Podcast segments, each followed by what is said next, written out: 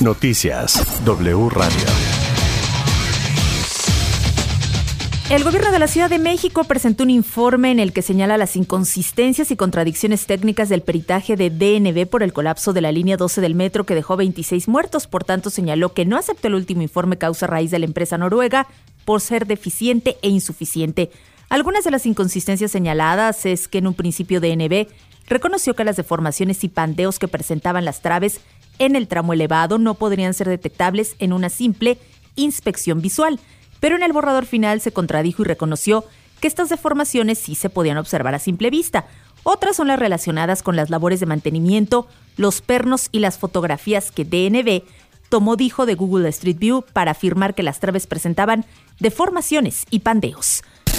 En respuesta, DNB defendió su investigación, la metodología empleada, los hallazgos y las conclusiones, que incluyen la falta de inspección de mantenimiento de la obra, como uno de los cuatro factores que provocaron la caída de la trave rechazó el conflicto de interés y haber utilizado imágenes de Google para realizar un análisis técnico-estructural, sino para identificar, dijo, elementos valiosos sobre la progresión de los diseños que se estaban acumulando desde el 2014 y que se corroboraron en el sitio.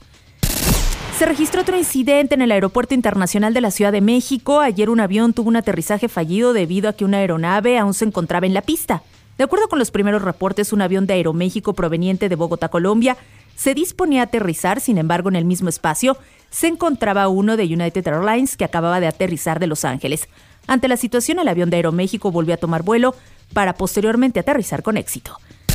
La primera sala de la Suprema Corte de Justicia de la Nación declaró inconstitucional penalizar la posesión de más de 5 gramos de marihuana o cannabis. Por tres votos contra dos, los ministros consideraron contrario a la Constitución castigar penalmente a quien posea más de 5 gramos para consumo recreativo y establecieron que solo se podrá penalizar si se acredita que no es para consumo personal.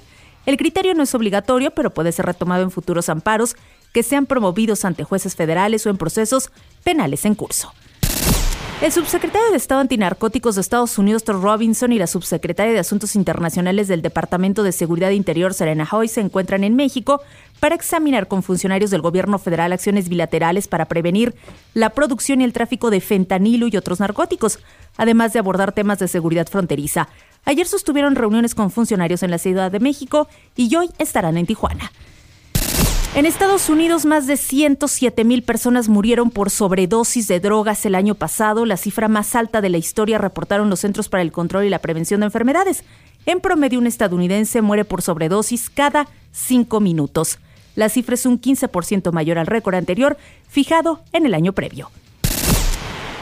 En Veracruz, entre el dolor y exigencias de justicia, ayer fueron sepultadas en el Panteón Miguel Hidalgo del municipio de Minatitlán las periodistas Yesenia Mollinedo y Sheila Joana García, asesinadas en Cozoleacaca el pasado lunes.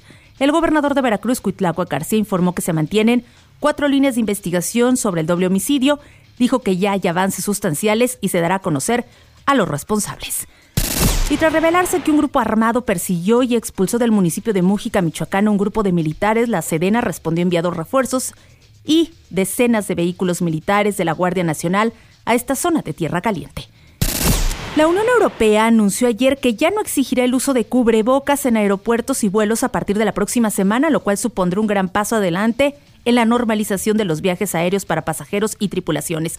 Aunque las nuevas recomendaciones entrarán en vigor el 16 de mayo, la normativa podría variar en función de la aerolínea y de si parte no aterrizan en lugares con una normativa distinta.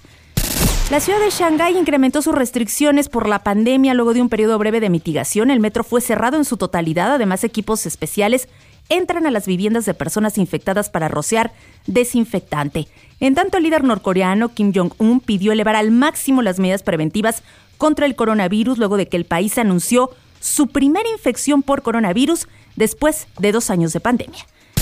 Y en los deportes, con empates arrancaron los cuartos de final del torneo clausura 2022 de la Liga MX. El partido de ida entre el Atlético de San Luis y Pachuca terminó 2-2, mientras que el Puebla América 1-1. Hoy se enfrentarán Cruz Azul contra Tigres y Chivas contra Atlas.